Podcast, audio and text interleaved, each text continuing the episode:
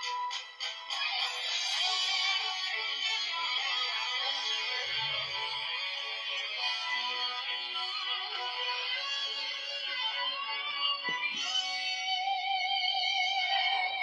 是中国的母亲，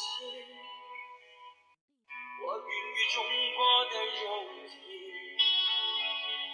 倾几千百年的呼吸。是中国的生命，黄河远上白云间。嘿大家好，欢迎来到我的私人电台，倾听，精进自己，分享大家。很高兴新的一期啊，又和所有的倾听的听众朋友们见面了。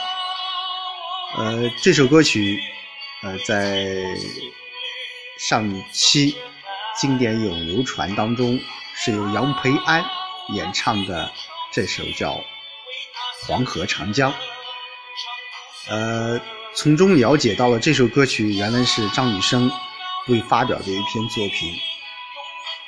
呃，配上这张音乐，再把呃中国的诗词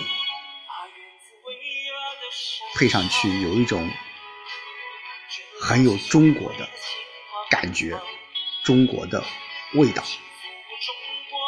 呃，这几天我一直在关注着呃，包括见字如面，还有这个经典有流永流传。以及信中国，呃，就说现在我们很多一些这个娱乐圈啊，我们的电视荧屏当中，娱乐的文化因素渐渐的啊，不是说少了吧，啊，有新的一个面孔出现啊，比如说见字如面，比如说啊经典有流传，比如说信中国。那么这个也是对我像我这样一个啊比较喜欢中国诗词的人来说，也是一种呃呃怎么讲呢？耳福啊，眼福啊，另外我觉得还有心福。好，呃，今天晚上呢，呃，和大家一起来分享啊一段这个证婚词。谁的证婚词呢？梁启超为谁证婚？啊，为他的学生徐志摩和陆小曼。呃，我们还是把这个时钟拨回到一九二六年的七夕，那在北京的这个北海公园里啊，呃，徐志摩和陆小曼的婚礼在这里进行。徐志摩这个人呢，如果是现在的话，那么现在也就在微博上是一种大 V 啊。呃，粉丝应该是几百万甚至上千万的拥有粉丝，而陆小曼如果是当今的话，那是可以说是影视圈的啊美女啊话题人物，当然她也是一位才女，他俩的这个婚礼啊啊当然是需要人来证婚的啊，其实呃他们俩。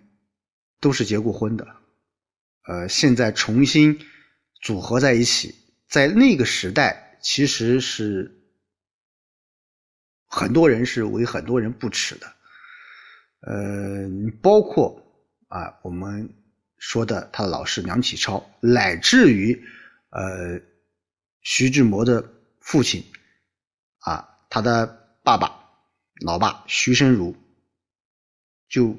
反对他们两个结婚，他说结婚可以，你们俩结婚啊，我开出三个条件：第一个，结婚的费用自理，与老爸无关；第二个，婚礼必须有胡适做介绍人，由梁启超证婚，否则不予承认；第三点，婚后必须男归，安分守己过日子。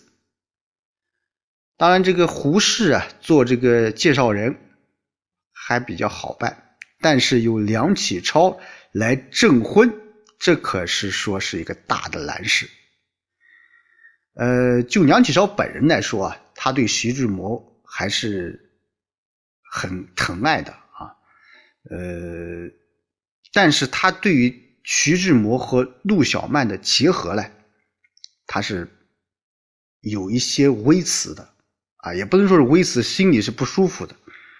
嗯，因为大家都知道，徐志摩早年和张幼仪啊，呃，陆小曼和王根，那王根其实也是呃这个梁启超的学生，他总感觉到在那个社会，你这个是有悖于当时的。伦理道德的，但是啊，呃，还是呃，当时可以说是有很多大腕啊进行斡旋，包括这个胡适啊，呃呃，郁达夫啊等等，啊，最后呢，呃，还是呃去证婚了啊。那么他的这一段证婚词。那么现在看来啊，也是很具有震惊的。不说当初了，那这段证婚词是什么呢？我们一起来分享一下。梁启超是这么说的啊，当然音乐起来了啊，没有音乐。徐志摩，你这个人性情浮躁。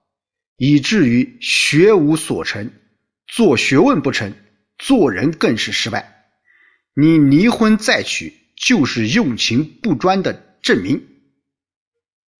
陆小曼，你和徐志摩都是过来人，我希望从今以后你能恪遵妇道，检讨自己的个性和行为。离婚再婚，都是你们性格的过失所造成的。希望你们不要一错再错，自误误人，不要以自私自利作为行事的准则，不要以荒唐和享乐作为人生追求的目的，不要再把婚姻当作是儿戏，以为高兴可以结婚，不高兴可以离婚，让父母汗颜，让朋友不耻，让社会看笑话。总之，我希望这是你们两个人这一辈子最后一次结婚。这就是我对你们的祝贺。我说完了。大家想一想，这样的证婚词，在我们的印象当中，一般证婚词都是啊百年好合啊早生贵子，而梁启超。啊，这段证婚词，从表面上看，那都是在啊批评，甚至有一点谩骂的。这老师哪是来证婚的？这不是来砸砸场子的了吗？呃，其实啊，当时，最后一句话。啊，我希望这是你们两个人这一辈子最后一次结婚。呃，这从反面上来讲，也是一种祝贺啊。当然，梁启超这个证婚词一语成谶。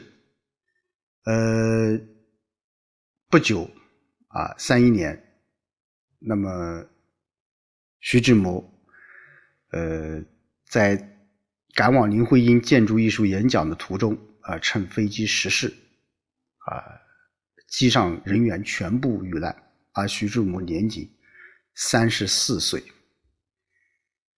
呃，对于这样一个故事吧，或者说这样一段证婚词，其实第二天，啊，梁启超也写信给自己的女儿，叫梁令贤。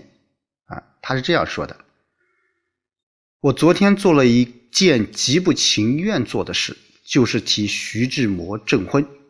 他的心腹是王根的夫人，与志摩爱上，才与王根离婚，实在是不道德至极。志摩找到一这样一个人做伴侣，怕将来痛苦会接踵而来，所以不惜声色俱厉。”欲与当头棒喝，盼有所觉悟，免得将来把徐志摩弄死。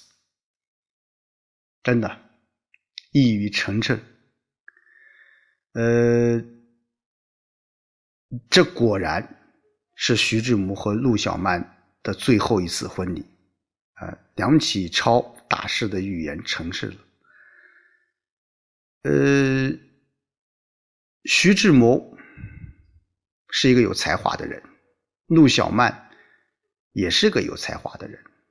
当然，这两个人的结合，在当时来说是引起了很大的轰动。而这段梁启超的证婚词，从某种程度上来说，也是当时社会背景下，包括梁启超本人，包括徐志摩家族，乃至于陆小曼家族，一个很好的见证。